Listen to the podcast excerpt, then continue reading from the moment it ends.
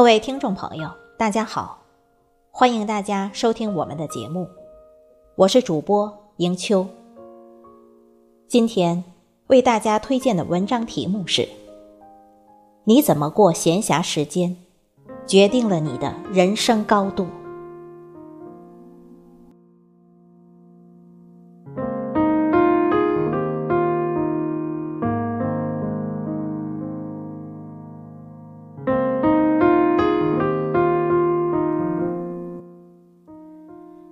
你的闲暇，往往定你的终身。胡适曾说：“你的闲暇，往往定你的终身。”每天二十四小时，我们都要吃饭、睡觉、工作，剩下的属于自己可支配的时间，方可称为闲暇时间，但也为数不多。人与人之间的差别，就在于闲暇时间。闲暇时，是在为未来积蓄光芒。主持人董卿很喜欢读书，他坚持每天一定要读一小时的书。但是他的工作总是很忙，于是每晚处理完一天的事情后。他便不带手机，不带任何电子产品进房间，自己一个人在房间里静静的读一个小时书。夜色深沉，唯有一盏明亮的灯和那个沉浸在书里的他。董卿喜欢读新鲜的书，偏爱像芥末一样能瞬间让我热泪盈眶。甚至不能呼吸的文字，但他会反复读唐诗宋词，因为随着自己阅历的增长，那些短小精悍的诗词总能给予不一样的感受。后来，董卿做节目《朗读者》诗词大全时，他不仅能信手拈来何时何景的诗词。而且能与评委选手们探讨更深入的话题。许多人惊讶于他的文学素养，夸他腹有诗书气自华。但又有多少人知道，这都源于他数十年如一日的阅读习惯，是他在闲暇时光读的书，成就了今天的他。他曾说。我始终相信，读过的所有书都不会白读，它总会在未来日子的某一个场合，帮助我表现得更出色。确实，那些在黑夜里读过的书，让他在日后更加闪亮。入睡前是每个人都有的闲暇时间，可阅读，可听歌。可玩手机，可闲聊。每一件事都很平常，但日积月累，有的可能只是单纯的消磨时间，有的可能会在日后回馈你。闲暇时的休闲，可能为你的未来积蓄光芒。闲暇时能改变生活的方向。如今世界知名的作家村上春树，原先是一家酒吧的老板，大学也是勉强毕业，看不出来有什么写作天赋。但在他快三十岁那年，突然想试着写小说，但维持每日的经营已很忙碌，他只能等到凌晨酒吧营业结束后。赶紧趁着天亮前的几个小时，坐在厨房的饭桌上写小说。就这么坚持了半年，他手写出处女作《且听风吟》，还获得新人奖，从此走上了写作的道路。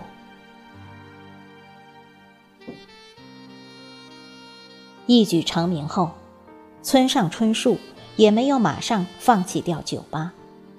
依然在那几个小时的闲暇时间，用零散的方式写作。三年后，村上春树才真正转变成职业的作家。对村上春树来说，那些凌晨的闲暇时光，当是静谧而幽深的。也许会有些疲倦，但拿起笔时，他的内心应该是平静而充实的，因为这些写作的时光，才是完全的属于他自己，才是在度过自己想要的生活。就像梁实秋所说：“闲暇处才有生活。”试想，如果没有那些闲暇时的奋笔疾书，也许没有今天的村上春树，世界也许会少了一位伟大的作家。闲暇时做的事情，做点自己喜欢的事，有可能改变你的一生。没有多少人是一蹴而就的，总是在一些细微的努力里，一点点看见风的方向。闲暇时的努力，可能改变生活的方向。最好的闲暇时光，是有点自己的喜好。